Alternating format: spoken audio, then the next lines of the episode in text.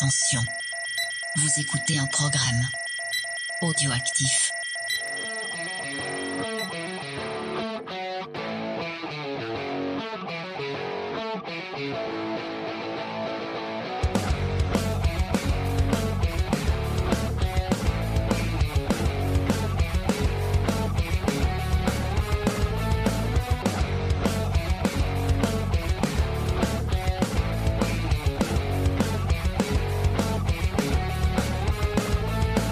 Bonjour et bienvenue dans la Comics Sphere, le podcast qui fait le tour du monde des comics pour vous en présenter ce trésor caché. Je suis votre hôte, Spades, et pour m'accompagner, il a rechargé ses batteries depuis tout ce temps, Quel Pigeon.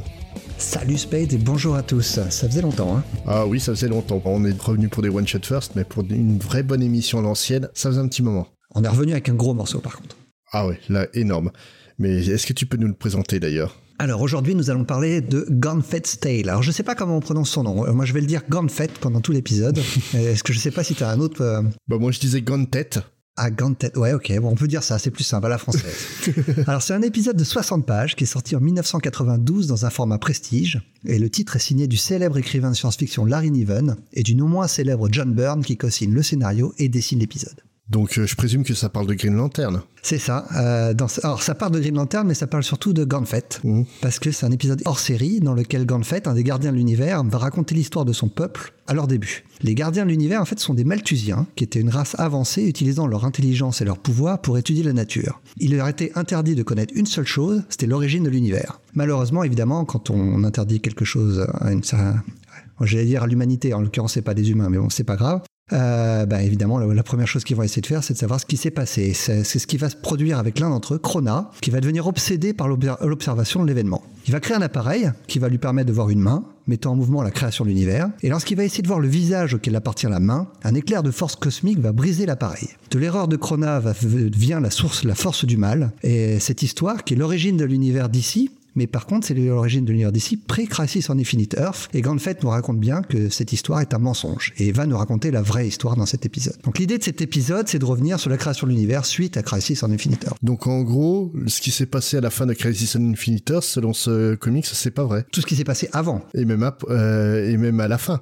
Parce Et même à la fin. Alors, on- on va revenir là-dessus après dans un autre event qui s'appelle Zero Hour, qui va servir à Al Jordan pour euh, faire un soft reboot de l'univers DC, mais ça, c'est une autre histoire qu'on racontera peut-être un jour. Ouais. Alors, Gunfight Tale est écrit par un auteur extrêmement connu, mais pas pour les comics, c'est un, un- un écrivain de science-fiction, c'est Larry Niven. Tout à fait. En fait, euh, Larry Niven, c'est juste une légende. Donc, euh, de son vrai nom, Lawrence Van Cott Niven, est né le 30 avril 1938, donc ce qui va bientôt lui faire 82 ans du coup, Ouais. à Los Angeles en Californie. Et alors là, on arrive sur euh, le type d'auteur dont on n'a pas l'habitude, parce que c'est contrairement à la plupart des auteurs dont on a traité, il vient d'une famille très très très aisée. D'accord. En fait, il est l'arrière-petit-fils du mania du pétrole Edward Lawrence Doheny. Donc en gros, euh, Edward Lawrence Doheny, euh, c'est un, un mania du pétrole qui a été jugé pour le scandale du Teapot Dome. Donc c'est un scandale qui s'est déroulé entre 1920 et 1923, qui implique le secrétaire à l'intérieur Albert Fall sous la présidence donc de Warren G. Harding, qui a accepté des pots de vin pour euh, autoriser l'exploitation de concessions appartenant à la marine. D'accord. Donc Fall aurait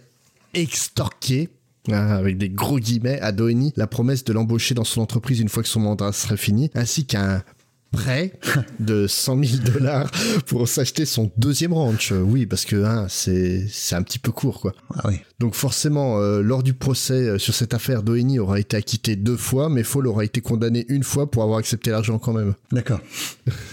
Et, et donc euh, Fall aura été le premier membre du gouvernement américain à se faire condamner pour félonie. Donc euh, Doheny, tu le connais un peu parce qu'il a inspiré le personnage de G. Arnold Ross dans le roman Oil Ouais. et par extension dans son adaptation ciné par euh, Paul Thomas Anderson, There Will Be Blood. Avec Daniel Day-Lewis dans le rôle. Voilà. Tout à fait. Et euh, en fait, en règle générale, Niven, il balaye euh, cette euh, aisance de sa famille d'un revers de la main par « Oui, petit, j'ai grandi du côté de Beverly Hills, c'est un petit peu Washington. » Mais non, non, hein, le mec, euh, il vient d'une famille qui était pété de thunes.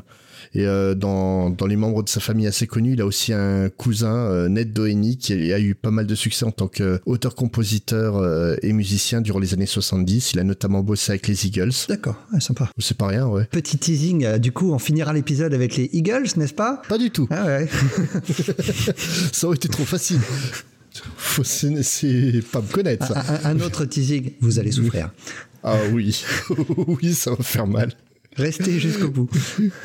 Pour en revenir à Larry, en 1956, il est entré à l'Université de technologie de Californie, dont il va ressortir sans aucun diplôme euh, et un peu plus ou moins indépendamment de sa volonté pour absentéisme. C'est c'est étonnant, généralement, les fils de bonne famille, même quand ils travaillaient pas beaucoup, ils, ils finissaient généralement avec leur diplôme. En fait, euh, lui, il, il se fait virer parce que vraiment, il était jamais en cours parce qu'il a découvert un libraire qui vendait pas mal de vieux magazines de science-fiction Ah oui. dans lequel il va complètement sombrer. En fait, cette euh, découverte, c'est pour lui une révélation et ça va éveiller en lui une envie qu'il avait depuis très longtemps, comme il l'écrit dans son essai euh, Playground of the Mind euh, en 1990, dont tu vas nous parler un peu plus tout à l'heure, je pense. Ouais, ouais. Euh, je rêvais éveillé toute ma vie et je racontais des histoires aussi, des histoires tirées de magazines et d'anthologies que je lisais à d'autres enfants. Un jour, mes rêves éveillés prirent la forme d'histoires et j'avais envie de les partager. Les découvertes en astrophysique appliquaient des mondes plus étranges que tout ce que la fantaisie pouvait euh, imaginer. Je mourais d'envie de toucher euh, l'esprit d'inconnus et de leur montrer des merveilles. Je voulais être un auteur publié de science-fiction. Je voulais un Hugo Award. Bon, C'est marrant quand on connaît son œuvre, euh, on retrouve quand même euh, parce que quand il parle d'astrophysique, euh, c'est exactement ça. C'est un vrai auteur de hard SF, Alan ouais. Hein. Puis le Hugo Award, hein, spoiler, il va en avoir. Hein. C'est pas un souci. Mais c'est pas tellement le côté imaginaire qui le, en tout cas de l'œuvre que je connais de lui, c'est pas c'est pas vraiment la fantaisie qui l'intéresse. Euh, Non, euh, bah, si- oui et non, parce que c'est vraiment le côté euh, pouvoir imaginer des mondes absurdes, Ouais, mais à part, Mais tout en- ouais, tout en restant tout réaliste. en restant ouais. voilà. Et justement, en fait, comme tu dis, venant d'une famille riche, c'était un peu étrange qu'il reste sans diplôme. Mm, mm. Donc en fait, grâce aux sous de papa, maman et puis tonton et puis et compagnie, hein, il va se retrouver euh, donc à l'université Washburn au Kansas et il va donc y passer une licence en mathématiques avec une spécialisation en psycho. Je ne comprends pas à quoi sert la psycho en maths. Ouais, je ne sais pas non plus. Et en fait, il va après ça, donc ça c'était en 62 et l'année d'après, en fait, il va passer une année de maîtrise à UCLA, donc euh, quand même une bonne fac hein, euh, aux États-Unis, avant d'abandonner pour se lancer dans sa passion, l'écriture.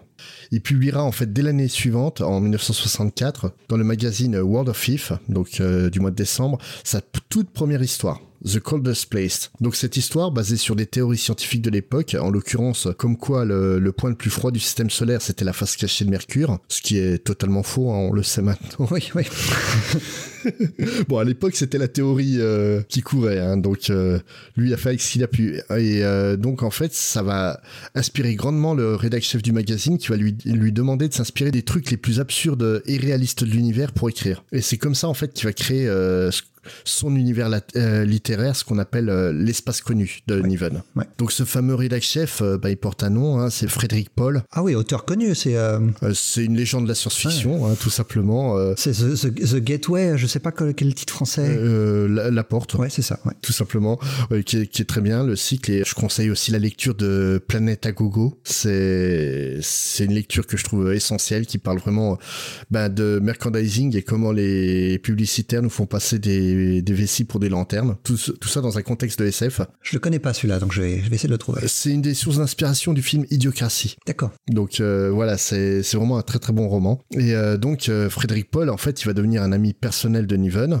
qui, non content de lui inspirer l'idée de, de faire l'univers connu, il va avoir un impact direct sur sa vie personnelle parce qu'il va lui présenter une groupie de SF connue du milieu euh, sous le nom de Fuzzy Pink, Ok.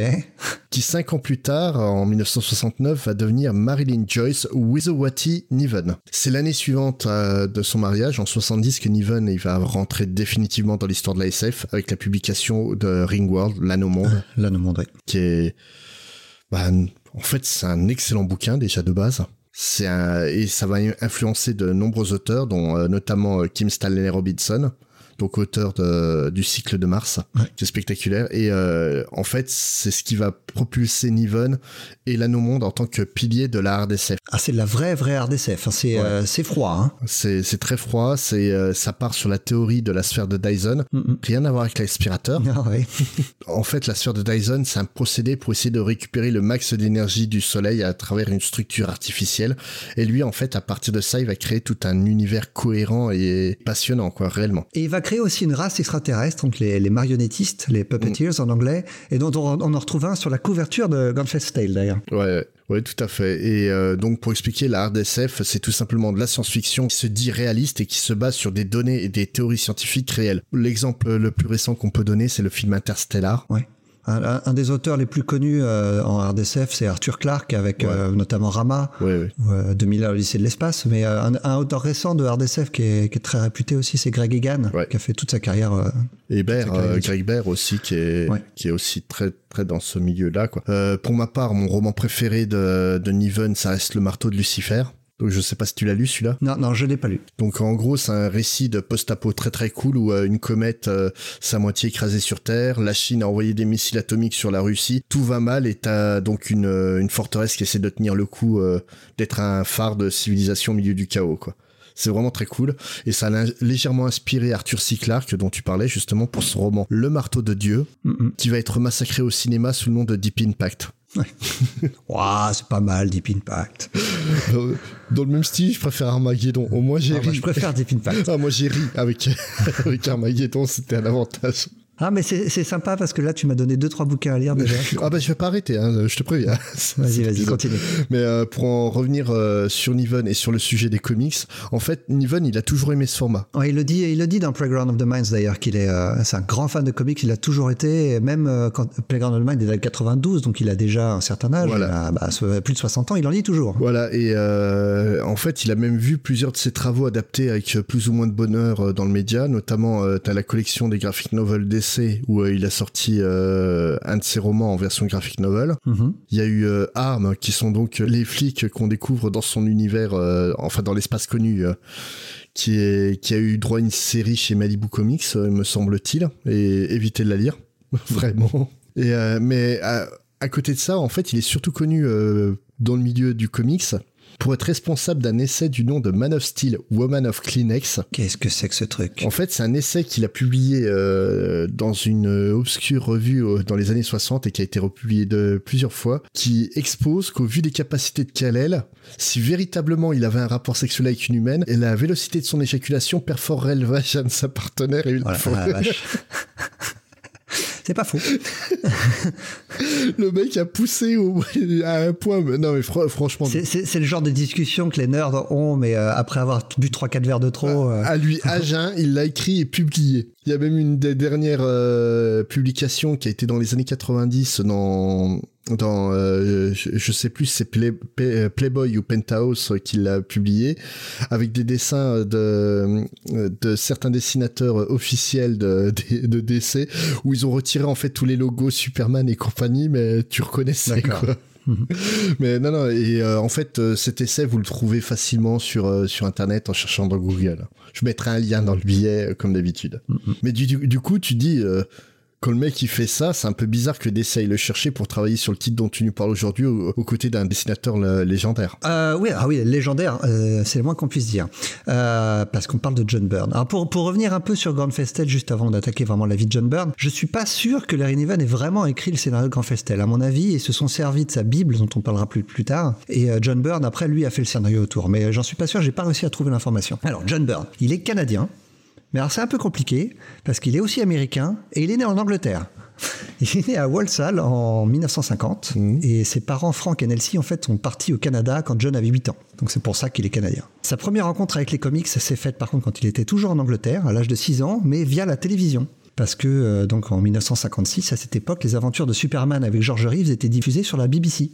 Et euh, donc il va tomber amoureux du, du personnage et euh, il va essayer, il va comprendre très vite que c'est euh, c'est tiré de comics et il va essayer de trouver des comics. Et à l'époque en Angleterre, les seuls comics qu'il réussit à trouver sont des reprints australiens de comics qui s'appelaient Super Comics. Et dedans il y a des histoires de Superboy, de Johnny Quick et de Batman. Ah oui, c'est original. Ouais, ouais. Et c'est Batman qui va le marquer à jamais. Il se souvient très bien des histoires qu'il a lues à l'époque, quand il avait que 6 ans. Et donc, quand il arrive au Canada en 58, deux ans plus tard, et là, c'est là. Alléluia, il va enfin pouvoir accéder à tous les comics disponibles en Amérique du Nord. Alors, il est, il est fan de DC et il va tomber euh, dans Marvel un petit peu par hasard un peu plus tard, en 1962, avec le Fantastic Four numéro 5 de Stanley et Jack Kirby. Et euh, il découvre enfin un, donc, un comics plus mature qui s'adresse vraiment à lui. Alors en 62, il a 12 ans et il pense déjà que DC, c'est un peu, un peu trop enfantin pour lui. Et Marvel lui parle vraiment. C'était déjà un, petit con à l'époque. Alors, alors, justement, je, voulais, je, voulais- je- je me demandais si je devais commencer avec ça ou pas, faire une petite introduction introduction sur ce que je pense de John Byrne ou pas. Ah, les, Non, les gens, les gens, je pense que les gens se moquent de ce que je pense de John Byrne, mais je vais dire beaucoup de bien de John Byrne, en tout cas beaucoup de bien de son œuvre. Ouais. Disons que la, personnalité de John Byrne est un peu plus problématique. hein. On Voilà. va voir au fur et à mesure. Il, il va se fâcher avec à peu près toute l'industrie. Il faut séparer l'homme de l'artiste, mais quand même, à un moment. Et John Byrne, c'est dur. hein.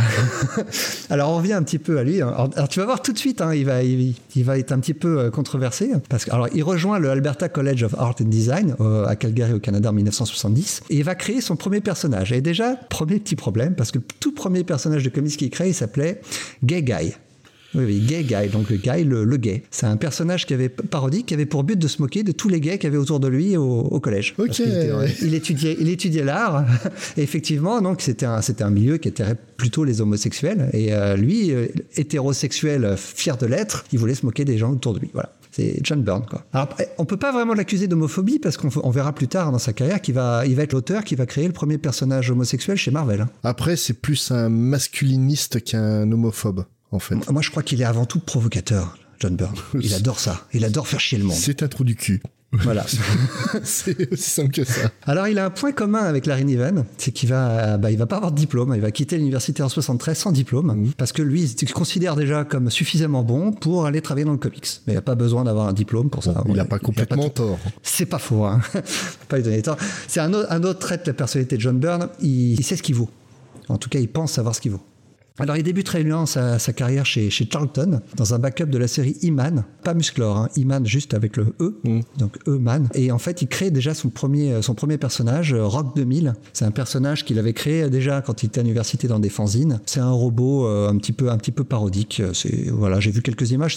On reconnaît en fait déjà le style de John Byrne, quoi. Alors ensuite, il va partir chez Marvel tout de suite, quasiment, parce que euh, ses, ses travaux sur euh, Rock 2000 euh, sont, sont vraiment de très bonne qualité. Et il va montrer très vite qu'il est très fiable et très rapide.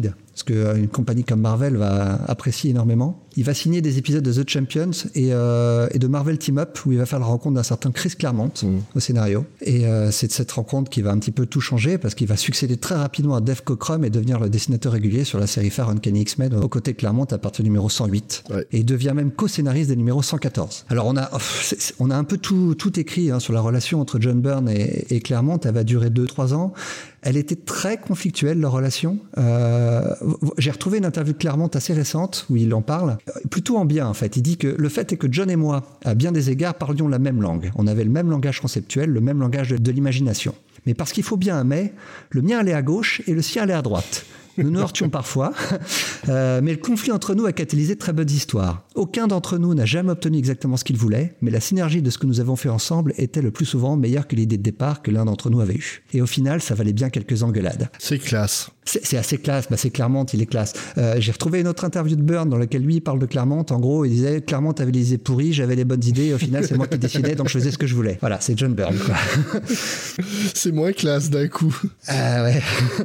Euh, bah alors, Byrne, il est donc co-scénariste euh, sur les X-Men. Il dessine les X-Men, mais ça lui suffit pas. Euh, il va demander à Marvel de faire d'autres trucs. Donc, il va, il va aussi dessiner euh, les Avengers à la même époque. Euh, il va faire 12 épisodes. Il va faire 9 épisodes de Captain America. Et euh, il va créer, il va co-créer plusieurs personnages majeurs de l'univers Marvel. Donc, on lui doit Kitty Pride, quand même, et Proteus chez les X-Men. On lui doit aussi Scott Lang, le deuxième Ant-Man chez les Avengers. C'est pas rien. Et il va finir par se barrer des X-Men en 81. La relation était plus possible entre les deux. Et Byrne va alors va reprendre les Fantastic Four, Ouais. titre sur lequel il va rester 5 ans et livrer ce que beaucoup considèrent comme sa plus grande réussite artistique. Je sais pas ce que tu en penses, si c'est ce que tu préfères de John Byrne. Moi, j'ai pas lu tous ces Fantastic Four, mais ce que j'en ai lu, c'était vraiment pas mal. C'est lui notamment à qui on doit le remplacement de la chose par She-Hulk. Il va faire de She-Hulk un personnage vraiment important de l'univers Marvel. Bah, il aime ce personnage, Et- tout simplement. Et il va revenir sur le personnage euh, quand il reviendra chez Marvel à la fin des années 80 pour en faire une série exceptionnelle. hein. On en a déjà parlé dans un One Shot. Pour moi, son travail euh, majeur, pour moi, c'est chez la concurrence. Quoi. C'est, euh, Ouais, bon, on, on y arrive. On y arrive. Alors, il a un autre travail majeur quand même de la même époque, hein, parce que parallèlement à les Fantastic Four, il va faire une autre série en 83, une série que t'aimes bien, je crois, euh, constituée de super-héros euh, canadiens, la division Alpha. Alpha Flight. Ouais. Voilà, AFA Flight en VO, ouais. A posteriori, un Burn, il dit que c'est de la merde. Il la trouve anecdotique et... et- C'est anecdotique, mais ça, ça n'empêche pas que c'est très bon. Ah ouais, mais non, lui, il trouve que tous les épisodes se ressemblent et qu'en fait, il était en mode automatique. Alors euh, bon, après c'est c'est son c'est son avis. Alors faut faut dire que John Byrne, il a une dent, euh, euh, il, il est il est parti très très très fâché de Marvel. Hein. Non, et puis et le truc, en fait, ce que j'aime dans la dans la Alpha Flight, c'est la galerie de personnages. Bah oui. C'est ça l'int- l'intérêt réel bah, des toute manière, chez Marvel, c'est c'est plus les personnages qui comptent que les histoires. Mm, mm. Et euh, vraiment, la Alpha Flight, c'est vraiment un florilège de personnages original qui qui mérite un coup d'œil. Du euh, du nain de, quasiment 2 mètres de haut qui se retrouve réduit à, à 90 cm et qui est acrobate jusqu'à jusqu'à euh, comment il s'appelle euh, maintenant Guardian? Ouais. appelé? Et puis, euh, puis, puis, euh, on en parlait tout à l'heure, hein, il a créé North Star, qui est le premier personnage ouvertement gay de l'univers Marvel, même si à l'époque de la division Alpha, c'était assez subtil, il n'était pas ouvertement Euh, gay. bah, ils, ils avaient pas le droit de le Ouais. faire gay, mais ils voulaient ouvertement le faire gay euh, déjà à l'époque. Euh, t'as aussi Sasquatch qui est un personnage Mm. qui est extraordinaire. C'est une série que j'aime beaucoup, effectivement.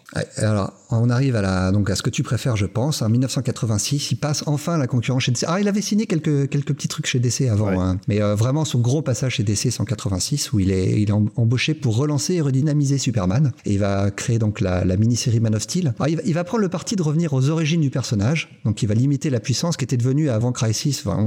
Superman, c'était le héros cosmique en fait. hein. Mm. Donc là, il le fait revenir sur Terre. Il ressuscite Ma- euh, Martha et Jonathan, ses parents. Mm. Euh, euh, par contre, ouais, alors ça, c'était un petit peu plus compliqué pour moi quand je relis Man of Steel. C'est, il en finit avec la période Superboy au sein de la Légion. Donc ça, c'est un peu triste. hein. Superman devient Superman quand il arrive, quand il quitte Smallville, en fait. Et ce qui est problématique, c'est qu'en fait, Superboy a été toujours impliqué dans la Légion, Ah dans oui. la série Légion au même moment, quoi. Donc c'était bordélique. Ouais, ouais. Justement, ils ont tué Superboy dans la Légion à ce moment-là. Quoi. Il en finit avec Crypto aussi. Crypto n'existe plus. Mm. Euh, ça, c'est aussi un autre crève-cœur. Euh, alors, euh, bon, alors, John Byrne étant John Byrne, c'est un staccanoviste. Ça lui suffit pas. hein. donc, il va devoir dessiner deux titres Superman. hein. une fois que la mini-série Man of Steel sera terminée, il va faire Action Comics et Superman. Et après, il reprendra même le scénario du titre Adventures of Superman. ils voulaient la mainmise sur Superman, tout ça. C'est le, Ben- c'est le Bendis de cette époque-là, quoi. Bendis, euh, en ce moment, c'est un petit peu le, le John Byrne de l'époque. Ouais. En 89, euh, une fois qu'il aura fait le tour de Superman, donc trois ans sur le personnage, il, John Byrne revient chez Marvel jusqu'en 92. Donc euh, on a déjà parlé de She-Hulk. Euh, il va signer aussi des runs marquants sur les Vengeurs de la côte ouest, Mm. avec notamment un arc euh, génial sur la Vision. C'est, lui qui va vraiment transformer la vision Ah bah, il, personnage. il- il détruit la Vision en fait. ouais. Il le détruit, donc, donc il en fait un personnage intéressant. Ouais. Non, non, c'est, vraiment très bien ce qu'il a fait dessus, quoi. Alors, si, si, si vous savez pas ce que John Byrne a fait sur la Vision, moi je vous invite à le lire, mais aussi à lire la, la série que Tom King a fait sur Vision. Il revient énormément sur ce passage-là dans, dans un épisode. Mm. Il a fait un, un- un passage remarqué sur Iron Man et aussi sur Namor, euh, une série que j'ai pas lue mais qui est dans ma pile depuis un bon moment, donc il va falloir que je lise. Il y a tellement de bonnes séries euh, sur Namor que personne ne lit, c'est, triste. Ouais, ouais, ouais. Euh, toujours dans les années 90, donc euh, John Byrne, il va, il va tenter l'aventure du Creator Own. Donc en pleine période d'explosion image, lui, il va partir chez Dark Horse pour lancer sa série Next Men. Et là, alors ça, c'est à, à ma grande surprise, c'est en, en préparant l'émission que je me- j'ai j'ai trouvé ça. En fait, le Next Men, c'est un échec. Bah oui. En tout cas, c'était pas le succès qu'il espérait. C'est sûr que si on compare au gros succès image de la même époque, effectivement, Next Men a- était très très loin des, des- des chiffres de vente que pouvaient avoir Rob Liefeld et compagnie. Non, pour, pour lui, en fait, Next Men devait être un concurrent à X-Men. Ah oui. X-Men qui roulait sur la gueule de tout le monde hein, dans l'industrie Ouais, à ouais. l'époque. Ah, il va, il va faire que 30 épisodes Ouais. en se disant je vais y revenir très très vite. Dans moins de 6 mois, j'y reviens. Bon, il va mettre plus de 10 ans avant de revenir sur le titre, 15 ans même, je crois. Je en crois. 2010, il viendra euh, euh, au moment où la série passera d'abord les droits. Il récupérera les droits et, euh, et pour la, la, la donner à IDW. Alors, les années 90 de, de Jumper sont toujours très prolifiques, mais euh, enfin, moi, je considère en tout cas que euh, son, importance au, au sein de l'industrie a considérablement diminué. Euh, la mode est aux jeunes loups. hein. La génération des Rob Liefeld dont je parlais et Jim Lee a pris le pouvoir dans le comics mainstream et John Byrne, même s'il est actif, ses runs sur les différents personnages des deux Big Two vont, vont être moins, moins marquants que ce, que ce que les précédents pouvaient être. Je sais pas ce que toi t'en penses. On est très loin du temps où son Origins de Superman faisait la une du Time. hein. Oui. Bon, il a fait des trucs sympas. hein. On lui doit notamment un super run sur Wonder Woman.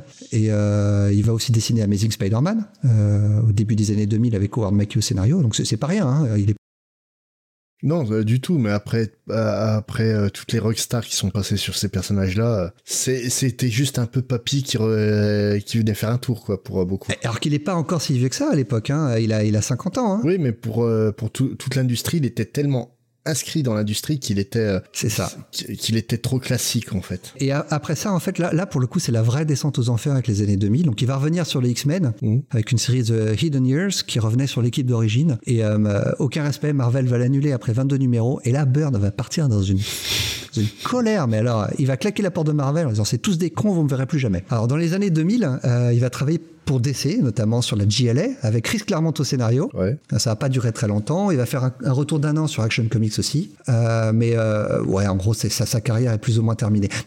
En tout cas pour le comics mainstream, parce que alors là, la- la- sa fin de carrière, elle est un peu bizarre. Je vais finir en, en parlant de son travail pour LW et la franchise Star Trek. Alors, il est fan de chez fan. La compagnie lui laisse carte blanche, lui, ce qui va très bien. Il va s'en donner à cœur joie. Il va faire plein de mini-séries sur les différents univers. Mais alors, son dernier projet en date, là, je, C'était le roman pas. photo, non? Ah ouais, New Vision.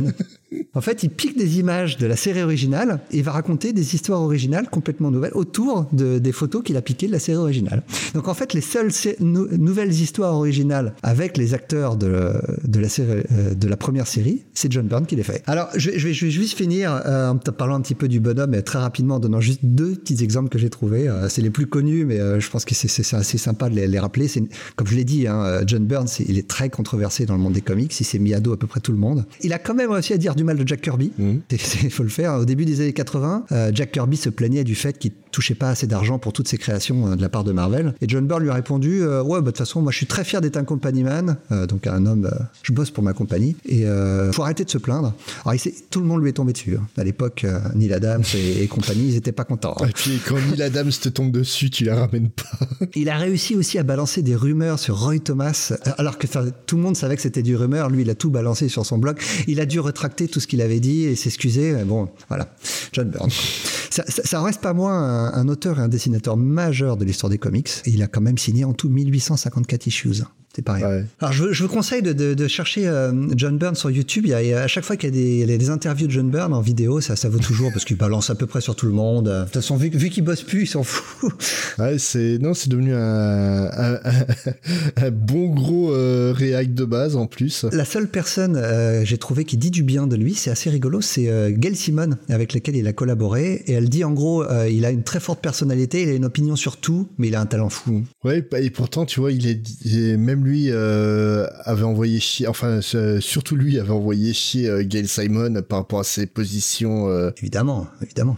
et puis justement, il y avait une prise de bec qui est assez assez violente entre les deux, mais étrange qu'elle qu'il le respecte autant, quoi. Ouais, ouais, ouais. Bon, on va continuer, enfin, je vais continuer en parlant un petit peu de l'histoire de Green Lantern. Tout à parce fait, que. Évidemment, on, on parle de Grand Fest Tale. Ce serait bien de revenir un petit peu sur Green Lantern. Alors, Green Lantern a connu plusieurs itérations. hein. Tout à fait. Et euh, là, justement, on parle duquel Alan Scott, Al Jordan, Kyle Rayner. Alors, on est en 92, donc tu, tu sais très bien qu'il s'agit d'Al Jordan, mais et nos auditeurs ne savent peut-être pas que Al Jordan n'est pas le premier Green Lantern. Mm. Le premier Green Lantern, euh, d'ailleurs, il n'a rien à voir avec l'espace, c'est Alan Scott. Il a été créé en 1940 par Martin Nodell dans les pages de All American Comics, dans le numéro 16. Et l'idée de, de Nodell, pardon, c'était de s'inspirer de, de personnages de la mythologie grecque ou nordique et de créer un personnage qui combattait le mal à l'aide d'un anneau de pouvoir magique. L'anneau des Nibelungen, en fait, la référence Exactement. euh, ultime. Alors, Alan Scott, à la base, c'est un ingénieur des chemins de fer qui est sauvé d'un accident de train par une lanterne magique verte, hein, évidemment. Et euh, à partir d'un morceau de lanterne, il va construire un anneau euh, qui va lui donner un certain nombre de pouvoirs et principalement la capacité à fabriquer des constructions vertes à partir de l'énergie lumineuse. Alors ça, même si l'or- l'origine est différente, euh, effectivement, c'est une constante dans l'univers Green Lantern. Alors, il rejoint rapidement la Justice Society, la, la toute première équipe de super-héros de l'univers DC, mais euh, suite à la, à la fin de la guerre et la chute de popularité des super-héros, euh, ça a conduit à l'annulation du titre en 51, et Alan Scott va disparaître en fait après ça. hein. et quand le personnage de Green Lantern va revenir en 1959, euh, ce sera plus Alan Scott, ce sera Al Jordan. Même, il y aura aucune mention de Alan Scott qui sera faite. Avant un bon moment, hein. Ouais, c'est c'est un peu autant tu vois dans Flash et dans c'était Show- Showcase 4 en, euh, de mémoire. c'est ça, ouais. Autant dans, dans Flash, euh, Barry explique qu'il prend le nom de Flash parce qu'il est fan des comics de Flash euh, de, durant la- de son adolescence, quoi. Mais là, pff, même pas ça existe. hein. Alors Alan Scott, si, il va revenir hein, au fur et à mesure dans le, dans le Silver Age, mais, euh, mais c'est vrai que à la création de Al Jordan, il n'est pas là du tout. Al Jordan apparaît presque de nulle part. Mm. Mais Alan Scott, il disparaît pas complètement, parce que DC va en faire le Green Lantern de la Terre 2. Hein, Avec de euh, multiples rencontres entre les personnages des deux terres. En fait, c'est une, une fois par an, hein, si je me souviens bien, c'est dans un c'est À chaque fois, tu as la Justice League qui rencontre la Justice Society. Bah, suite à l'épisode de Flash, Ouais. euh, justement, euh, c'est là que vont commencer les crises où euh, donc la JLA et la GSA vont se rencontrer. Et en 85, donc on revient toujours à Crisis. De toute façon, dès qu'on parle de DC, on revient toujours à Crisis on Infinite Earth. Les, les deux terres vont fusionner et Alan va en quelque sorte devenir un Green Lantern de l'ancienne génération. Et notamment, il va rejoindre la GSA de Geoff Jones avec des épisodes exceptionnel. Et là, par contre, ça va être le drame pour Alan Scott, enfin le drame en quelque sorte. C'est le reboot des New 52 en 2011. Alan Scott n'est plus ce vieux Green Lantern qui est un petit peu le sage. Il, il est complètement rajeuni. Il est, euh, c'est le Green Lantern de la Terre 2. Par contre, il perd ses enfants, parce qu'Alan Scott avait des enfants. On va revenir notamment sur l'un d'entre eux. Ouais, ouais. Et, euh, et euh, le- c'est James Robinson à l'époque qui en fait un personnage gay. Ses pouvoirs sont d'origine mystique et puis il n'a plus aucun lien avec le Green Lantern de la corps de la Terre 1. Voilà. Bah, il a aucun rapport avec aucun Green Lantern euh, Non, non, avant. non.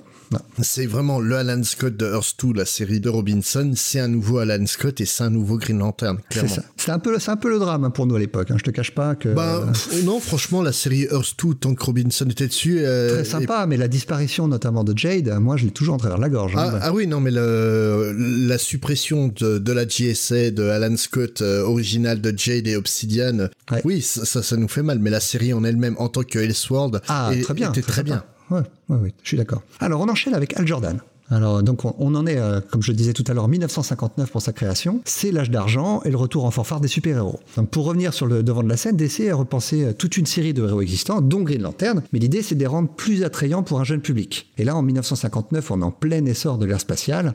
Donc, on va dire, c'est assez logique que DC soit dit de faire un Green Lantern, un policier de l'espace. Mm. Marchera très bien. Donc, Al Jordan fait son apparition, lui aussi, dans le magazine Showcase, comme Flash, mais là, c'est le numéro 22, donc en octobre 59, et c'est une création de John Broome et, G- et Gil Kane. De toute manière, Showcase a présenté plein de héros intéressants à l'époque. C'est ça, hein, donc ouais. on parlera d'un autre tout à l'heure. Alors c'est un, c'est un pilote d'essai euh, très téméraire qui reçoit une bague et une lanterne afin de recharger la bague des mains d'un extraterrestre qui est venu s'écraser sur Terre, bien sûr. Ses pouvoirs sont assez, euh, comme je disais tout à l'heure, sont similaires à ceux de Alan Scott, mais euh, l'origine diffère. Donc là c'est vraiment euh, un anneau extraterrestre. Après, ça sera reconnu par la suite pour Alan Scott. Évidemment. Et toujours dans le même numéro, on, a- on introduit le concept de Green Lantern Corps, qui est un corps qui est chargé de maintenir l'ordre dans la galaxie et euh, avec euh, à leur tête les fameux gardiens d'Oa. Donc en fait, fait partie. Même si en fait, j'ai oublié de le préciser, c'est une création de John Byrne et, euh, et Larry Niven. On avait les gardiens, mais on n'avait pas encore de nom en fait pour aucun des gardiens. Oui, je me, je me demande si c'est pas si le premier c'est pas celui avec Neil Adams, c'est Ah, ça doit être Krona, sinon. Ah bah, le- ouais, ouais, le premier. Alors, moi, quand j'ai lu l'histoire de Neil Adams, je pensais que c'était Grande Fête, mais non, c'est pas non. le cas. hein.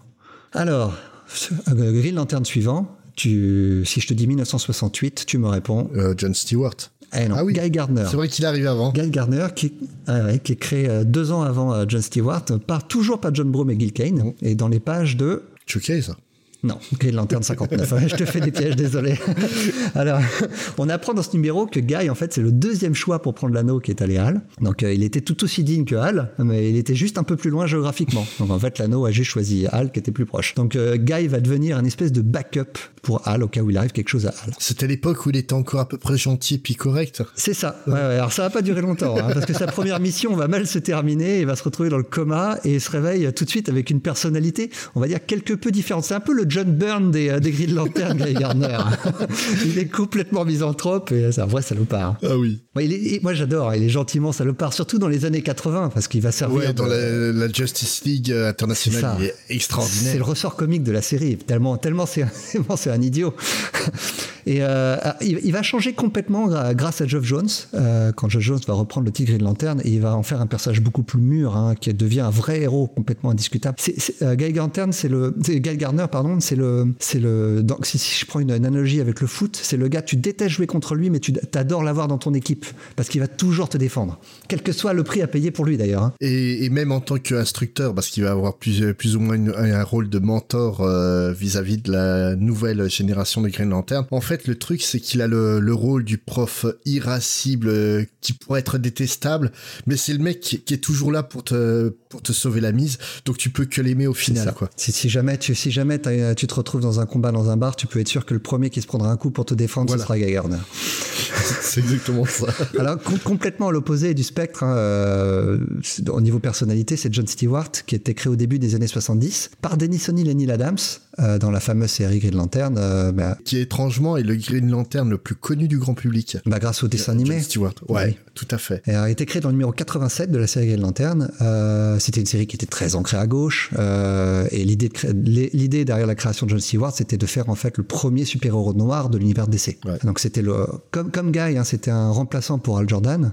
Et il faudra attendre vraiment 4 1984 pour que John intègre officiellement le Green Lantern Corps. Euh, moi, moi j'adore John Stewart. Il est hyper attachant. Euh, il a une, une histoire difficile hein, au long de sa carrière au sein du corps et il a eu des choix très difficiles à faire. Il, a, il, a des, il est toujours en proie à des démons euh, qui font qu'il est souvent souvent déprimé hein. c'est c'est un vétéran qui a traversé des Ouais. en fait qui a traversé l'enfer hein, tout simplement tant dans sa vie civile que, ou dans sa vie militaire et après dans sa vie en tant que Green Lantern hein. Il voilà tout vivre hein. euh, on parlait euh, dans New Frontier de Al Jordan qui revenait en tant que vétéran traumatisé par ce qui se passait et limite des, des anciens héros de la Seconde Guerre mondiale qui se foutaient de sa gueule à cause de ça Ouais. John Stewart c'est non seulement c'est un vétéran de la guerre du Vietnam qui est donc une des guerres euh, qui a pas été les plus sympas pour euh, pour les militaires qui étaient euh, qui étaient envoyés là-bas mais en plus c'est un mec qui qui est noir dans un contexte qui est qui est ouvertement raciste. Ouais. Et c'est vraiment quelqu'un qui a pas arrêté d'en prendre plein la gueule euh, tout du long et qui va rester moralement mais inflexible malgré ça. Ouais, c'est exactement ça. En, en plus de ça, en plus d'être un ancien marine, c'est un ancien architecte, Mm. ce qui fait qu'il fait, c'est- il a toujours des, constru- des constructions hyper intéressantes. Il est très méthodique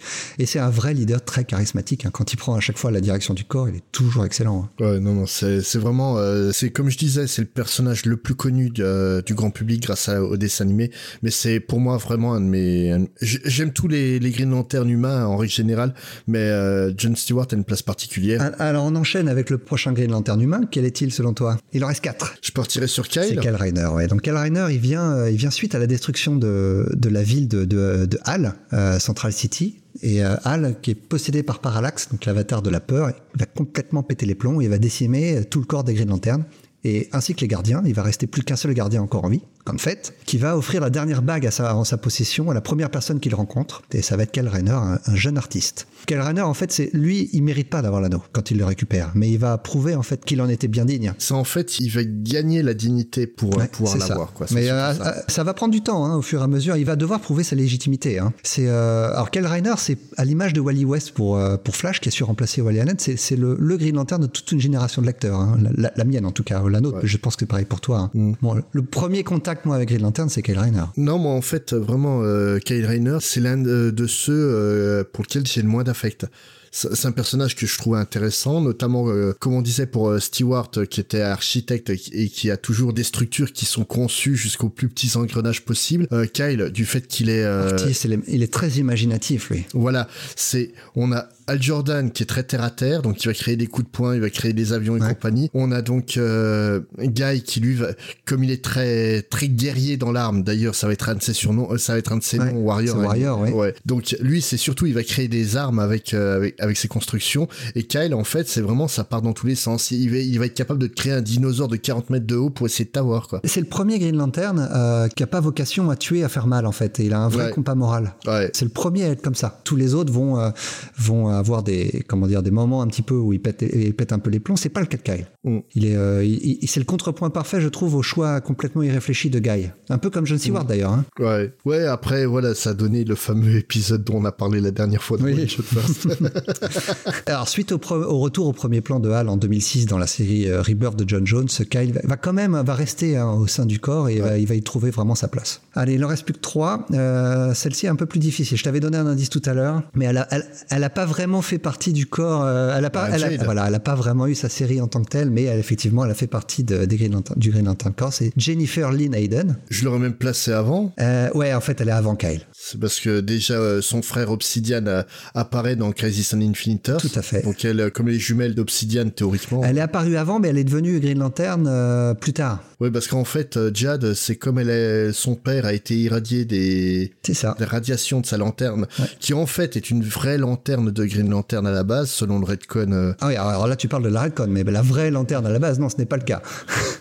Ouais, non, mais dans, dans le Redcon, en fait, le météore qui arrivait serait un ancien Green Lantern ça. qui serait mort et compagnie. Et donc, en fait, elle a les pouvoirs des Green Lantern sans avoir besoin d'anneaux. Ouais, mais elle est verte. Elle est verte. Ouais. Et elle a découvert ses pouvoirs, euh, elle n'a pas besoin d'anneaux, donc à l'adolescence, à la puberté. voilà. Euh, elle- son- à l'époque, elle savait pas d'ailleurs que son père était Alan Scott, elle l'a découvert Ouais. plus tard. hein. Voilà, et son frère, euh, lui, pendant ce temps-là, il est capable de naviguer dans les ombres. C'est ça. Et il est à moitié fou. Alors euh, Jenny Lynn, elle, elle, elle a fait partie du Infinity Inc., Mm. des Outsiders, de la GSA et même de la GLA. Par contre, oui, on en parlait tout à l'heure, suite au, au reboot des New 52, Alan Scott a été raje- rajeuni, son orientation sexuelle a été modifiée, donc tant et si bien que et Obsidian et Jane n'existe plus dans l'univers DC. Et là, actuellement, il n'y a pas. Si, si, si, si. Il y a, il y a, il y a, il y a. Il y a, il y a, y a, justement. On peut espérer un retour qu'elle apparaît sur une photo, sur une planche de la série Doomsday Clock. On voit une photo de la JSA et on voit Jade, en fait, sur la photo. Ouais. Donc on peut espérer un retour de Jade. Bah, avec le retour annoncé de la JSA, euh, oui, théoriquement. Normalement, elle devrait y être. Alors, il nous en reste deux. Pas les, pas les meilleurs. Tu disais que tu aimais tous les Green Lantern. Est-ce que tu aimes ces deux-là? Est-ce que tu aimes Simon Baz? Voilà. L'idée est pas mauvaise. L'exécution, c'est de la merde. Alors, on avait John Stewart, qui était le premier super-héros noir de l'univers DC. Donc l'idée dans la création de, de, Simon Baz, elle est assez cynique, je trouve, c'est de créer le premier super-héros musulman. Non, c'est le, le, de créer le premier héros musulman qui n'est pas un islamiste intégriste. Eh ben, bah, juste, justement, justement. le, le, problème, c'est c'est pour ça que je dis que c'est cynique, c'est ça commence mal, c'est qu'ils en font un voleur de voiture qui est accusé à tort de terrorisme dans le, sa première apparition. C'est hein. autant tu vois là, le, maladroit, quoi. tu vois le personnage qu'avait créé Morrison dans Batman euh, Night Runner. Ouais. Autant c'est un, un, personnage, euh, bah, c'est un rebeu quoi. Et puis Ah ouais. point barre. Ça a plus choqué euh, outre-Atlantique que chez nous de, de, prendre un rebeu comme personnage français. Hmm. Mais là, euh, voilà, c'est juste un rebeu de banlieue. Les banlieues vont pas bien. Il, il prend le, le symbole de, de, Batman pour essayer de régler la situation dans son quartier. Là, Simon Baz, c'est tout le cliché. Euh, ah non, Ah, mais pas d'amalgame. Moi, je suis arabe, mais je suis pas terroriste. J'a- J'adore ce que Geoff Jones a fait sur le- tout l'univers Green Lantern, mais là, là ouais, il a été un peu rapide hein, sur le coup. Alors, le personnage a évolué plutôt de manière positive. Je trouve qu'il y a eu de bons épisodes par la suite avec lui. Il a, il a mis du temps à s'installer. Hein. De, de faire un personnage euh, musulman, pour moi, il y a aucun problème là-dessus. C'est vraiment, ça a vraiment été l'exécution de. Ah ouais, c'est clair. C'est un désastre. Ouais. Alors Simon Baz, il, donc dans, en tout cas dans l'univers post-Rebirth, donc de la, la- le dernier reboot en date de, de l'univers DC, euh, Simon il est en charge de, il, il est pas dans l'espace, lui, il est en charge de protéger la Terre. Il est aux côtés d'une autre Green Lantern, Mm. qui est Jessica Cruz, qui elle a été euh, à suite à, elle a été témoin d'un multiple homicide et ça l'a, ça l'a traumatisée. Et elle va faire face à un vrai syndrome post-traumatique, euh, mais vraiment très prononcé. C'est vraiment le, le cœur de la création de ce personnage, ce qui fait d'elle en fait un- une cible de choix pour Voltum et qui va lui donner un anneau de pouvoir qui se nourrit de la peur. Elle va réussir à détruire l'anneau et devenir la première femme terrienne membre du corps des Green Lantern. Et euh, Jessica, là où elle est intéressante, c'est que c'est un des rares, voire si ce n'est un des seuls, en tout cas à l'époque où elle a été créée, euh, super-héros à être diagnostiqué comme souffrant d'an- d'an- d'anxiété chronique. Mm. Bien avant que Tom King euh, n'en fasse un peu, euh, un petit peu le tout le, tout sel de in Crisis. Ouais. On avait Jessica euh, qui a déjà dû faire face à tous ces démons euh, dans, sa- dans la série Green Lanterns. Voilà, on a fait le tour de tous les, de tous les humains Green Lantern. Il y a énormément de Green Lantern très intéressants qui sont non humains, mais là, ça aurait fait trop long hein, pour cet épisode. Ah non, bah si on devait se taper l'intégrale du, euh, du Green Lantern Corps. Ah ouais, il y, a- il y a beaucoup de personnages très charismatiques et très intéressants dans les Mais extraterrestres. t'oublies un hein, mais- Ah ouais. Tu oublies un terrien. Euh, En, en lanterne. Pas forcément en, en green, mais en lanterne. Tu oublies un terrien. Le chat des, des Red Lantern. euh, oui, c'est vrai. C'est vrai, c'est vrai. Qui est, qui est un personnage. Et le pire, c'est quand tu découvres son génial. histoire, t'es- touché, quoi. Alors, pour moi, c'est un peu, une, c'est un peu le- c'est cette, cette histoire-là, elle date de, des New 52, donc à l'époque où il y avait Ouais. quatre séries Green Lantern. C'est un peu le- l'âge d'or pour moi de, la, de l'univers Green Lantern. J'adore cette période-là. Je trouve que les quatre Ouais. séries étaient excellentes. Ouais, bah la, la période euh, Geoff Jones, quoi, de la résurrection de Hal Mais Jordan, même, même ce que Venditti a fait après sur la, sur l'univers, sur la série Green Lantern, c'est très bien aussi. hein. Mais euh, vraiment, moi, pour moi, la- l'âge d'or, c'est réellement ouais, le, le, le Rebirth Green Lantern avec, Ouais. euh, avec Al Jordan Ouais. qui revient d'outre-tombe. C'est Tout ce qui a conduit Black- jusqu'à Blackest Night. Brightest Day, ouais, c'était, ça a été une montée en puissance, même son dernier épisode, quoi. C'est, Mm, c'était une belle conclusion. Bon, alors on a fait le tour de tous les Green Lantern humains, mais alors Green Lantern, est-ce que c'est une idée originale en fait à la base? Eh ben non. en fait, euh, lors de notre première saison, on a souvent cité le fait que les comics sont beaucoup, beaucoup inspirés de la culture pop. Ouais. Et c'est d'autant plus vrai avec euh, le personnage de Green Lantern. Bon, comme tu l'as expliqué, entre Alan Scott et Al Jordan en tant que porteur d'anneau, il n'y a pas grand-chose à la, à la base. C'est clair. Tout simplement euh, bah, parce que quand ils ont relancé Green Lantern dans le Showcase 22, comme pour le Flash dans le numéro 4, ils ont décidé de faire table rase du passé et de presque tout changer, euh, si ce n'est le pouvoir de base. Ouais. Flash il court vite, donc le nouveau Flash court vite. Green Lantern a un anneau et une lanterne, et bah Green, euh, Green Lantern il a un anneau et une lanterne. Point. Donc le truc, Qu'est-ce qu'on fait à partir de ça? Bah en fait, à l'époque, l'un des styles littéraires qui commençait à reprendre du poil de la bête, c'était le space opéra. Ouais. Donc, donc un style qui avait été traité de très désuet euh, quelques quelques années avant. Mais comme tu le dis, avec euh, la lancée euh, de la conquête spatiale, les gens commencent à se réintéresser euh, et à regarder vers les, éto- les étoiles. Donc le truc, c'est que l'idée de DC, c'est de revenir aux bonnes vieilles recettes du héros de l'espace, comme on a pu voir avec Buck Rogers, Captain Future ou euh, donc Captain Flamme pour nous autres français, ou encore Flash Gordon. Ouais. Guy Leclerc pour nous les français, hein, Flash Ouais, Gordon. c'est ça. Buck Rogers, j'ai pas trouvé de traduction française, hein, étrangement. Ah, ben, Guy Leclerc, on fera jamais mieux que Guy Leclerc. c'est magnifique. Et, euh, et donc, euh, pour le coup, euh, quitte à s'inspirer des vieilles recettes, autant prendre la recette originale. Donc, ils vont prendre en fait directement, aller chercher directement du côté du créateur du space opéra. Non, donc pas Edmond Hamilton qui est le. J'allais dire, j'allais dire Edmond Hamilton, oui. euh, Bah oui, et puis un gros clin d'œil à Bastien, notre copain qui est fan de- d'Edmond Hamilton. Mais en fait, je parle de l'autre créateur du space opéra parce que oui, ils étaient deux, et l'autre c'est donc le doc E. E. Smith. Ouais. Donc euh, doc Edward Elmer Smith, qui est un vrai docteur en chimie, Ah, quelqu'un de bien. et un écrivain qui a changé la face du monde en créant le procédé pour que le sucre reste collé sur les donuts. Excellent. Véridique. Un donut. Mais aussi lorsqu'il écrivit euh, Skylark of Space, donc euh, traduit en français par la curée des astres. Ouais. Moi, je connais Fulgur de lui, mais c'est toi qui m'as fait découvrir ça il y a Ouais, quelques temps. voilà. ouais. Et euh, en fait, le, la curée des astres, on va rester sur Skylark of Space parce que j'ai du mal avec la curée des astres. En fait, c'est ce qu'on appelle à la base une édissonnade. Donc, est-ce que tu sais ce que c'est que littérairement une euh, édissonnade Ah, J'imagine qu'il y a un lien avec, euh, avec Edison, mais. Oui, oui, parce que Edison, faut savoir un truc, il avait un autre super pouvoir en plus d'être un inventeur de génie, c'est qu'il avait un melon plus gros que le monde. D'accord. Et donc l'édissonnade, encore un lien avec John Byrne. voilà. Donc l'édissonnade, c'est un style littéraire de l'époque très très américain qui représente un jeune savant qui va trouver un truc qui va changer, Ok. sauver le monde, Ouais, ouais. comme Edison l'a fait. D'accord. bah, pour le coup, Edison l'a fait.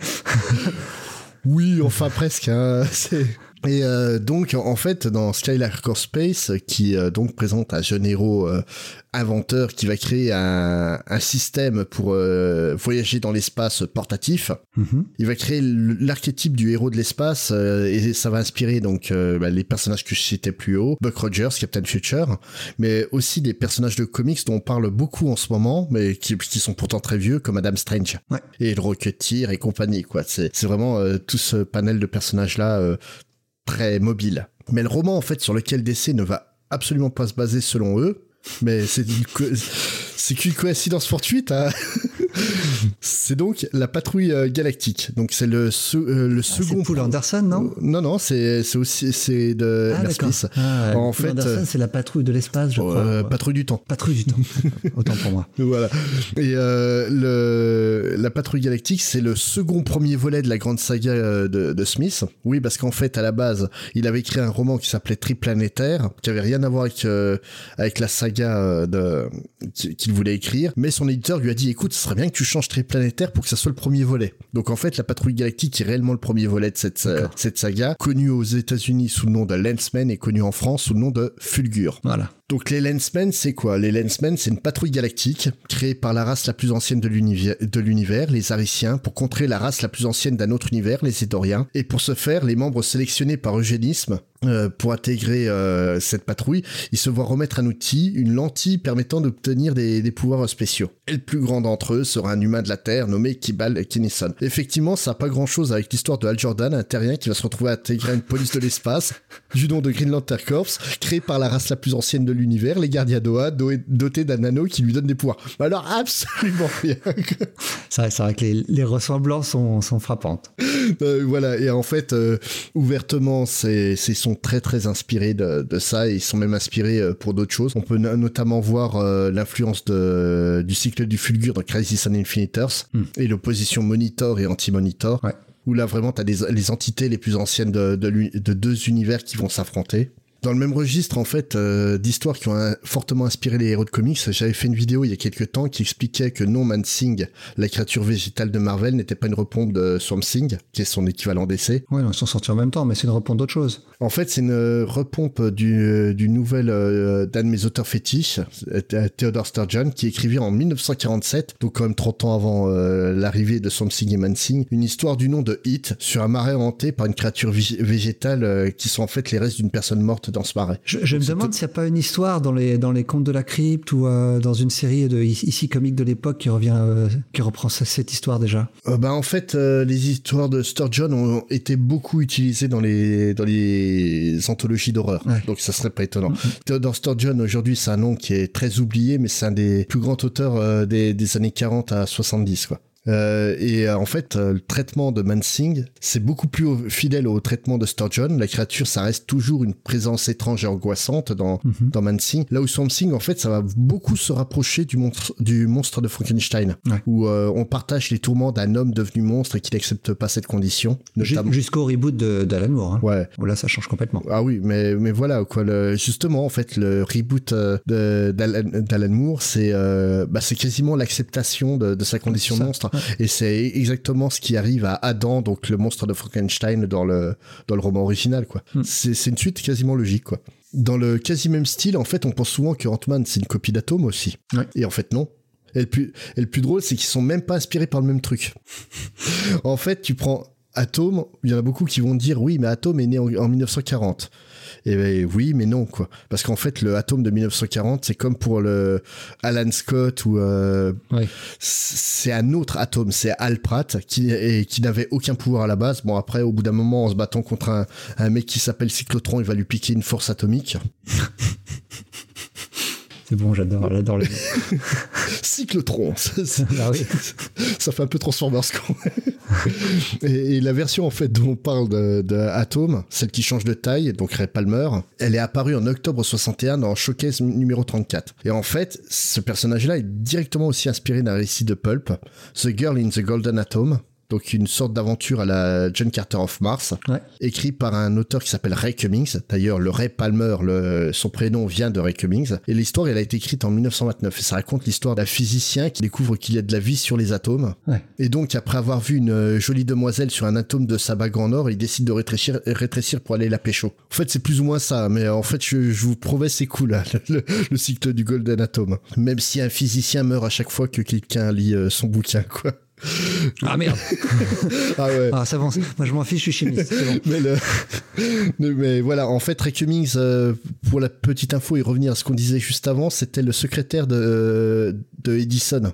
D'accord. Donc il s'y connaît des en sciences, il écrivait pour un scientifique. ouais. Donc euh, quant à lui, Ant-Man, ou plutôt Hank Pym, est apparu en janvier 62 dans Tales to Astonish numéro 27. Bon, vu la date, c'est vrai qu'on pourrait dire que c'est inspiré d'Atome, sauf que, bah, en fait, l'histoire dans laquelle apparaît Hank, euh, Hank Pym et, et puis son pouvoir de rétrécir, c'est plus un récit fantastique qui à aucun moment n'est un récit de super-héros. Non, c'est vrai. En fait, c'est une histoire d'horreur euh, classique, comme pouvait l'être Mhm. l'histoire de Hit de, de Theodore Sturgeon. C'est juste, par accident, il se retrouve à rétrécir et coincé dans une euh, fourmilière. En fait, l'inspiration de cette histoire de, de savant qui rétrécit et galère face à des insectes, c'est tout simplement inspiré... Charles Massesson. Ah, et, et surtout du... De l'homme qui rétrécit. Et surtout du, du film. En fait, Ouais. sorti en 57, euh, réalisé par euh, Jack Arnold. Bah bon, t'as raison, c'est Richard Madsen qui a écrit le scénario aussi. Et on- où on trouve une scène euh, qui a beaucoup marqué le monde à l'époque, où le... Ah, c'est de l'araignée. Ah, elle est magnifique, même encore aujourd'hui, Ah oui. elle est dingue. Bah, elle marche toujours, hein. Puis je vais prendre un dernier exemple que tu connais, Hot John. Si, si, je t'assure, Euh, tu connais Hot Re- John. re- Redis. Hot John. Non. Si, si, je te jure, tu connais. Hot John, A Story Between Just and Ernest, ou euh, donc en français John l'étrange, une histoire entre rire et larmes, mais traduit en français par Juste surhomme, ça va plus vite. C'est une histoire en euh, écrite en 1935 par un romancier anglais du nom de Olaf Stapledon. Donc euh, il est un peu oublié, mais il a écrit des bouquins qui sont vraiment très cool, comme Créateur d'étoiles, où un humain en fait va rencontrer d'autres entités de l'espace jusqu'à créer, à rencontrer l'homme qui a créé l'univers. Et, euh, et surtout de lui, j'aime beaucoup les premiers et les derniers, qui euh, est un roman où en fait l'un des survivants de la dernière espèce euh, d'humains dans 2 milliards d'années va demander à un de notre époque d'écrire l'histoire de l'humanité des 18 espèces d'humains qui ont traversé le temps sur Terre, quoi. Ça date de quand, ça, tu disais? Les années 30. Ah ouais, excellent. Et pour en revenir euh, à l'histoire de Hot John, donc John l'étrange, c'est un enfant qui est né différent. Et tu vas voir, hein, tu connais, hein, parce qu'en Ouais, fait, ouais. en grandissant, il va découvrir qu'il est pas vraiment seul, qu'il est, qu'il n'est pas vraiment un homo sapiens, mais un homo supérieur. Il est doué de, euh, de dons télépathiques, et donc il va chercher d'autres personnes comme lui pour leur créer un sanctuaire. Ouais. Ça ressemble quand même vachement du professeur Xavier, ça, quand même. hein. C'est, euh, ouais, ouais, ouais, ok. Non, non, voilà. Et en fait, le, le truc, euh, c'est que même dans, euh, souvent, quand on te raconte la jeunesse de Xavier, on te dit que, que c'était quand même un sacré connard étant jeune. Ouais, ouais. Et là, même là, Hot John, là, c'est level gros connard, mais plus plus. Et surtout, en fait, moralement, lui, il est plutôt du côté de, de Magneto. Il se sent, il se sent hors des contingences de l'humanité classique. D'accord, ouais. Mais là, ça va un peu loin. Ça va quand même euh, jusqu'à l'inceste et compagnie hein, dans, le, Ah. dans le roman. Mais voilà, en fait, dans le comics, il y a tout plein de, de personnages comme ça qui respectent la loi de Lavoisier. Rien ne se crée, rien ne se perd, tout se transforme. Et justement, je crois que tu veux nous parler d'une transformation dans l'univers de Green Lantern. Bah oui, ouais, on va reparler de Larry Niven parce que euh, à la fin des années 80, les, les éditeurs de DC Comics de l'époque, donc Dennis O'Neill et Dan Ratzpler, Mm. ils étaient un petit peu, euh, ils étaient un peu embêtés avec l'univers cosmique de DC. Ils voulaient en faire quelque chose, ils savaient pas quoi, et donc ils ont approché plusieurs écrivains de science-fiction. Alors je sais, j'ai pas réussi à trouver lesquels, autres que Larry Niven, qui lui a accepté. Euh, Larry Niven qui avait déjà euh, donné, euh, tu en avais parlé un petit peu des, des indications pour Superman, et ils lui ont demandé de, de donner son avis, ce qu'il pensait de l'univers Green Lantern, et éventuellement d'écrire ce qu'on ce qu'ils appellent une bible. Mm. Alors j'ai retrouvé la lettre que Denis O'Neill a adressée à Larry Niven avant que ce dernier accepte. Je, je l'ai traduit un petit peu, euh, un petit peu rapidement. Alors, Cher Larry, voici ce que nous aimerions pour l'univers Green Lantern. Tu nous écris une bible pour une série en trois issues sur l'histoire du Green Lantern Corps. On s'en servira ensuite pour la suite de la série quand elle passera en mensuel. Il faut que ça fasse plus de 10 pages, moins de 20 pages, avec autant de mots que tu juges nécessaires. Alors, ça va comprendre ce que ça veut dire. Tu seras payé le montant négocié par ton agent et Paul Levitz, notre vice-président ex- exécutif. De plus, on aimerait que tu nous écrives une, une histoire qui sera au sein de la mini-série. Tu seras payé pour cela séparément et toucheras probablement des royalties sur ce travail. Alors, au final, on verra jamais cette mini-série de trois épisodes. La seule chose qu'on verra, c'est cette fameuse histoire de Gunfest Tale qui fait 60 pages. Donc, j'imagine que c'est peut-être ça qui a servi. en- plutôt que d'en faire une mini-série en trois épisodes, ils en ont fait un, un épisode de prestige de 60 pages, quoi. Je pense. ouais. Alors Larry Niven a accepté d'écrire un document qu'il a intitulé la Green Lantern Bible que personne n'a pu lire en dehors de DC, en tout cas dans son intégralité. On, on sait juste qu'on en a une petite partie qui est reproduite dans le livre de, de Larry Niven qui est sorti en 92 dont tu parlais plus tôt, euh, Playground of the Minds. Mm. Alors euh, on, a, on a trouvé quelques infos là-dedans au sujet de cette Bible. Alors il s'est posé plusieurs questions es- essentielles sur le- l'essence du personnage. Il a essayé d'y répondre de la meilleure des manières possibles afin de rendre le côté désuet du personnage de Green Lantern le plus acceptable. Donc il voulait conserver tout ce qui faisait de Green Lantern Green Lantern, mais en l'expliquant d'une manière scientifique. En- Je mets les guillemets quand je dis scientifique. Alors, euh, parmi, euh, parmi plein de choses, Niven, il a précisé que la raison pour laquelle l'anneau de puissance est un anneau, euh, pourquoi, c'est vrai, pourquoi c'est un anneau, quoi? Ça pourrait être n'importe quoi. Et en gros, lui, dit, dès le départ, si c'est un anneau, c'est parce que ça permet d'aller sur n'importe quelle forme d'extraterrestre. Un extraterrestre a forcément un appendice sur lequel ça se met, c'est logique. C'est ça. Alors, en fait, il se base sur les extraterrestres qui existaient dans l'univers Green Lantern de l'époque. Il a regardé un petit peu le bestiaire, entre guillemets, euh, qu'il y avait, et voit, ils ont tous des doigts, allez hop, ça passe. Hop, voilà pourquoi il y a un anneau. Euh, alors, ça, c'est pas vraiment vrai, parce qu'en fait, si tu penses à le plus gros des Green Lantern, c'est la planète Mogo. Ouais, Mogo. Mogo, euh, elle a pas de doigts. hein. Mm. Enfin, pour le coup, c'est. Est-ce qu'elle a un anneau? On ne sait pas. On n'a jamais vu la- l'anneau de la planète. Je, je crois que si, on l'a vu dans une histoire, il me semble. C'est vrai, Ouais. c'est possible. Alors, euh, pourquoi est-ce que les gardiens sont bleus? Euh, En gros, il n'y a pas vraiment de réponse autre que euh, ils ont été roses et euh, maintenant ils sont bleus. Alors, Krona. Alors, c'est le scientifique qui a essayé de voir le début de l'univers et qui a déclenché involontairement donc l'apparition du mal dans le cosmos. Euh, Larry Niven le réinvente comme quelqu'un qui déclenche non pas le mal, mais l'entropie. Alors l'entropie, je ne sais pas si c'est un, con- un concept euh, physique avec lequel tu es familier. En gros, c'est le désordre. Ouais, le chaos. Euh, ouais, le chaos, c'est ça.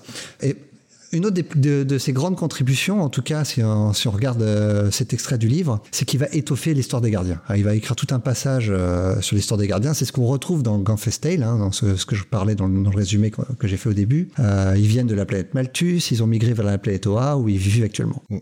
Et en fait, ils, ils sont euh, légèrement toxiques pour la, la population d'Oa, ce qui provoque des conflits. Ah oui, oui, clairement. Je vais revenir sur Oa, mais c'est vrai qu'il a, ouais, il a eu tout plein d'idées hein, pour Oa. Ouais. hein, et- Euh, sinon, il avait une autre idée sur Guy, sur Guy, hein, Guy Gardner. Il voulait en faire un extraterrestre. Euh, il, était d'ailleurs persuadé que DC était OK avec ça. Et, Niven dit euh, Bon, en fait, euh, c'était bon jusqu'à ce que le gars qui avait les droits de Guy Gardner rentre de vacances.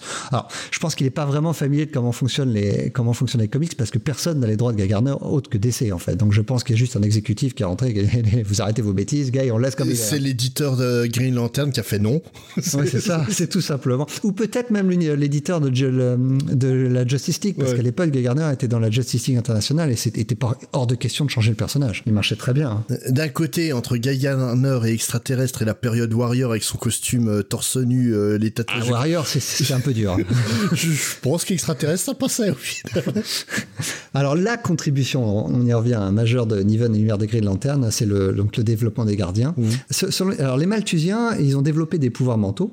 Tout ça, c'est- c'est c'est Niven qui, qui l'invente, hein. Euh, qui leur donne une quasi-immortalité, car ils pouvaient éliminer toutes les impuretés en fait et les, et, qui- qu'il y avait dans leur corps. Ouais. Alors ces, ces pouvoirs vont également euh, faire en sorte que les Malthusiens vont avoir une vie un peu trop facile, et ça va les rendre un peu qui va- ça va les faire éliminer tous les prédateurs de, de leur environnement naturel. Parce que effectivement, ils sont immortels, parce qu'ils ont plus de virus au sein ou de bactéries au sein de leur corps. Ils peuvent toujours se faire bouffer par une bestiole qui passe. Ouais. Que- et finalement, ils vont se débarrasser de toutes les bestioles. Et ils vont détruire tout l'écosystème de leur planète. Donc, euh, ce qui va leur euh, faire faire qu'ils vont devoir quitter leur planète, donc la, la planète Malthus, pour aller terraformer d'autres planètes. Et Oa, en fait, c'est une des planètes qui ont été terraformées. Ouais. Alors, je vais, je vais pas aller un peu plus dans le détail, parce que c'est vrai qu'il y a encore tout plein de choses, mais tout ça, c'est dans Gunfest Tale. Donc, si vous voulez en savoir plus, allez lire l'épisode. hein. Ce sera mieux raconté que, que, que par moi. hein. Alors, tu l'as dit hein, quand tu as parlé de Larry Niven, c'est un écrivain euh, porté sur la hard SF. On lui doit la No Monde, mais euh, il, a, il a voulu faire un peu la même chose et définir ce qu'est Oa, la planète des gardiens. Donc, euh, c'est une planète qui est décrite par les gardiens eux-mêmes comme étant au centre de l'univers, ce qui en fait ne veut rien dire, parce que même si les, les gardiens, ils ont un peu un gros melon, mais bon, ils sont pas stupides, ils savent très bien que l'univers n'a pas de centre. Donc, Oa, en fait, c'est tout simplement, et le, et le place lui-même, Larry Niven dé- dé- décrète que Oa est au centre d'une galaxie. Ce qui est plus logique. Il va penser à tout. hein. Il va penser à comment la planète Oa, quelle est la rotation de la planète Oa. Donc il va décider que les gardiens ont décidé que ça allait faire 24 heures. Voilà, comme ça. Donc ils vont changer le- la rotation de la planète pour que ça leur convienne mieux. Euh, et pourquoi est-ce que la planète est un désert en dehors de la citadelle? C'est expliqué en fait. Niven dit que c'est parce que les gardiens ils sont très mauvais en jardinage. Mhm. Et euh, mais en gros, il il laisse ça à l'interprétation des auteurs qui passeront après. Il dit en gros, il y a plein de choses à faire avec ça. Amusez-vous. Euh, tout peut changer. Il, il- il dit aussi, par exemple, ça pourrait être tout simplement le fait que les gardiens n'ont pas d'enfants, donc ils voient pas l'utilité d'avoir autre chose qu'un désert, parce que si, si tu veux avoir des plantes et quelque chose de joli, c'est pour faire plaisir aux enfants. Voilà. Bon, c'est Niven qui pense comme ça, pourquoi pas. hein. Euh, il revient aussi sur la, pourquoi il n'y a pas de femelle sur Oa. Il a toute une théorie où il explique euh, notamment. euh, Qui, celle-là est cool d'ailleurs. Ouais, enfin, Ouais, j'aime bah, il bien- a- il y a- j'aime- il y a- j'aime bien il y a l'idée. plusieurs idées en fait. Alors la, la principale, Ouais. c'est que les, les gardiens ont perdu goût à la reproduction, tout simplement. En fait, ils sont tellement vieux qu'ils ont plus envie, quoi. Je sais pas, je sais pas ce que tu préfères, toi. Avec, euh, Il manque un peu de Viagra. Ouais, voilà. Il y a- aussi euh, un, des autres apports, c'est le dernier dont je vais parler, c'est euh, vraiment ce qui est arrivé à Krona, qui est toujours une figure importante dans l'univers de, de Green hein, ma- malgré la crisis. Et c'est vrai que c'est plutôt chouette ce qu'il raconte dans, l'épisode, je trouve, sur Krona. Je vais pas le raconter non plus, mais voilà. Et enfin, donc Ganthet, euh, un personnage hyper cool qui est toujours utilisé aujourd'hui. C'est un peu le, c'est un humain, c'est un, comment dire, c'est un, gardien, il est sans émotion, il est distant. Ganthet, lui, au fur et à mesure des années, au fur et à mesure des épisodes, il va acquérir une personnalité un peu plus humaine. Il va, il va regagner de l'empathie. C'est c'est justement un point en fait les, les gardiens d'Oa sont interchangeables Ouais, au début ouais, euh, et, et là vraiment Grande Tête gagne une individualité et, euh, C'est ça. et ça change beaucoup de choses quoi. Ouais, ouais. Vous pouvez se trouver ce livre, hein, il est assez facile à trouver en anglais, il n'a jamais été traduit en français à ma connaissance, mais c'est très facile à lire. Il revient sur plein de choses de sa vie, sur plein de... Il revient sur son, sur son amour des comics, tu en parlais. À chaque fois, c'est des, des courts chapitres de 2-3 pages. Ça se lit très vite. hein. Ouais non et puis euh, sinon pour trouver ce, ce volume là de Grande Tale euh, Alors, à ma connaissance, c'est jamais sorti en français. Mhm. Je ne sais pas si toi, tu as trouvé une, une Non, édition non, française. en et français. et en, en version originale, ça n'a jamais été collecté non plus à ma connaissance. ah Euh, si Ah, alors, tu vois, toi, tu as Ah, réussi à le trouver parce que moi, je l'ai trouvé qu'en single. Donc, j'ai acheté le single, on le trouve pour pas cher. hein. oui non le, le single on le trouve pour, euh, pour On, pas on cher le et trouve pour moins cher que ce qui coûtait à l'époque. voilà mais en fait il a été euh, collecté dans une anthologie John Byrne D'accord. DC Universe par John Byrne. D'accord. En fait, on le trouve dedans. Ah. C'est oui, j'ai- j'étais surpris aussi de voir que que c'était pas collecté et surprenant euh, de la part de John Byrne quoi que ça soit pas collecté. Bah, moi, moi, ce qui me- moi, ça me surprenait parce que c'est un, c'est pas un comics exceptionnel à lecture. Il est même parfois un peu long. Hein. C'est, c'est du, c'est du Larry Niven quoi. C'est, euh, Ouais. il, il décrit, euh, dans-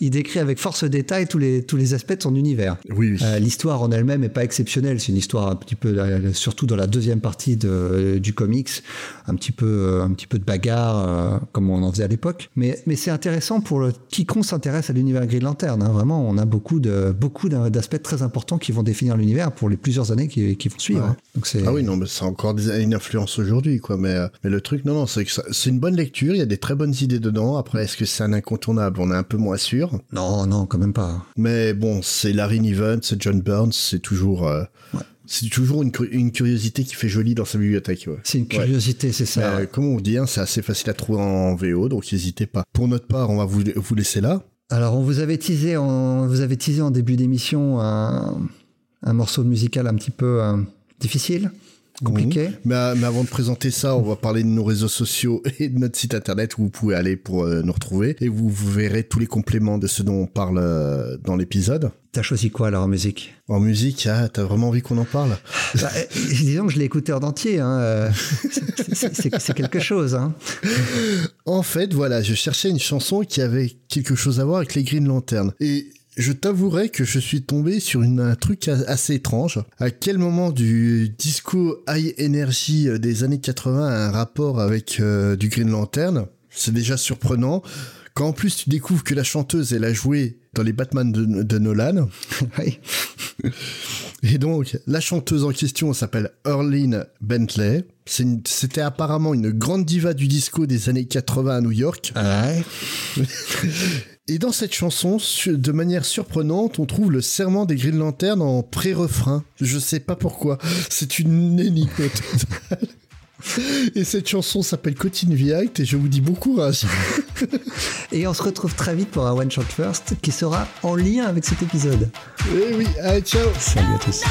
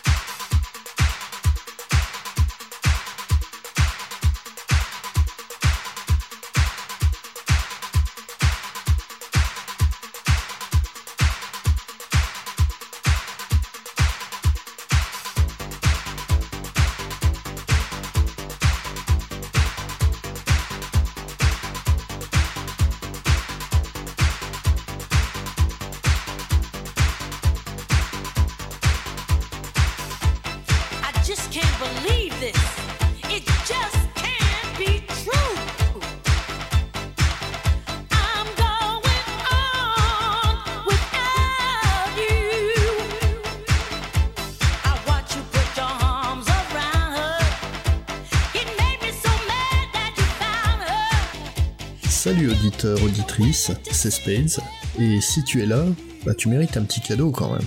Donc on va lancer un petit concours.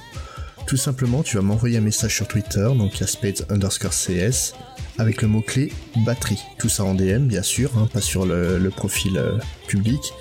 Et donc, de tous ceux qui m'enverront un message, je tirerai au sort et j'offrirai au gagnant un lot. Donc, euh, ce sera des comics, ce sera un peu des goodies, euh, et ben voilà. Vous méritez quand même quelque chose pour écouter cette horreur. Allez, ciao